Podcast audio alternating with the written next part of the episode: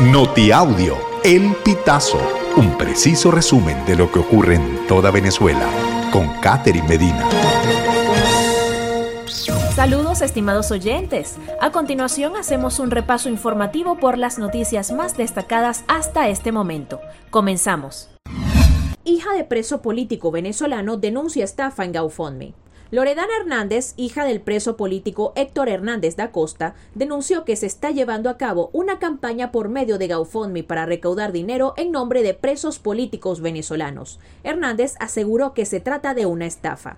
Hasta los momentos, la campaña ha recaudado más de 900 dólares y establece una meta de 2.000, asegurando que los fondos serán enviados a familiares de los presos militares para que lleven insumos a los centros de reclusión. Hernández pide ayuda para denunciar la publicación.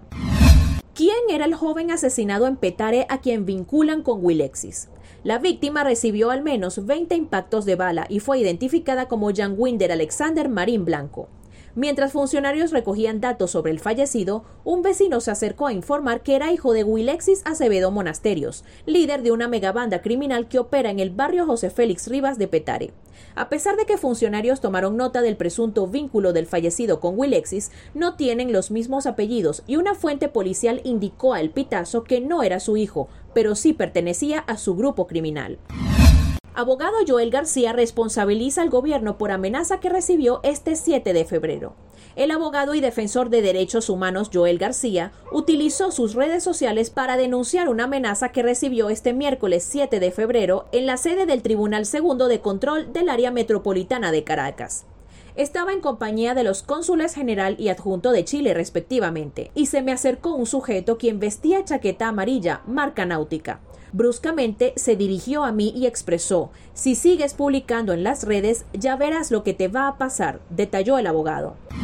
Dirigente de 20 Venezuela agredido en Charayave. El gobierno está asustado militantes del partido 20 Venezuela rechazaron los actos violentos que se desarrollaron la tarde del 7 de febrero de 2024 en una asamblea encabezada por la candidata de oposición María Corina Machado en Charayave.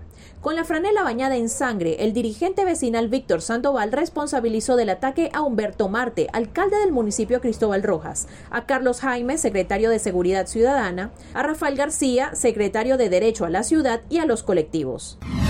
Jubilados de PDVSA en Monagas exigen pago de deudas un grupo de jubilados de petróleos de Venezuela en Monagas salió a protestar por el pago del fondo de pensiones. La manifestación pacífica ocurrió frente al edificio de PDVSA en Maturín este jueves 8 de febrero.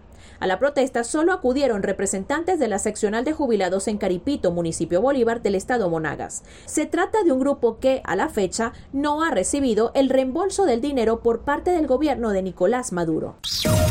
Estimados oyentes, este ha sido el panorama informativo hasta esta hora. Narró para ustedes Catherine Medina. Estas informaciones puedes ampliarlas en nuestra página web, elpitazo.net. También recibimos tus denuncias vía SMS o WhatsApp a través del 0414-230-2934.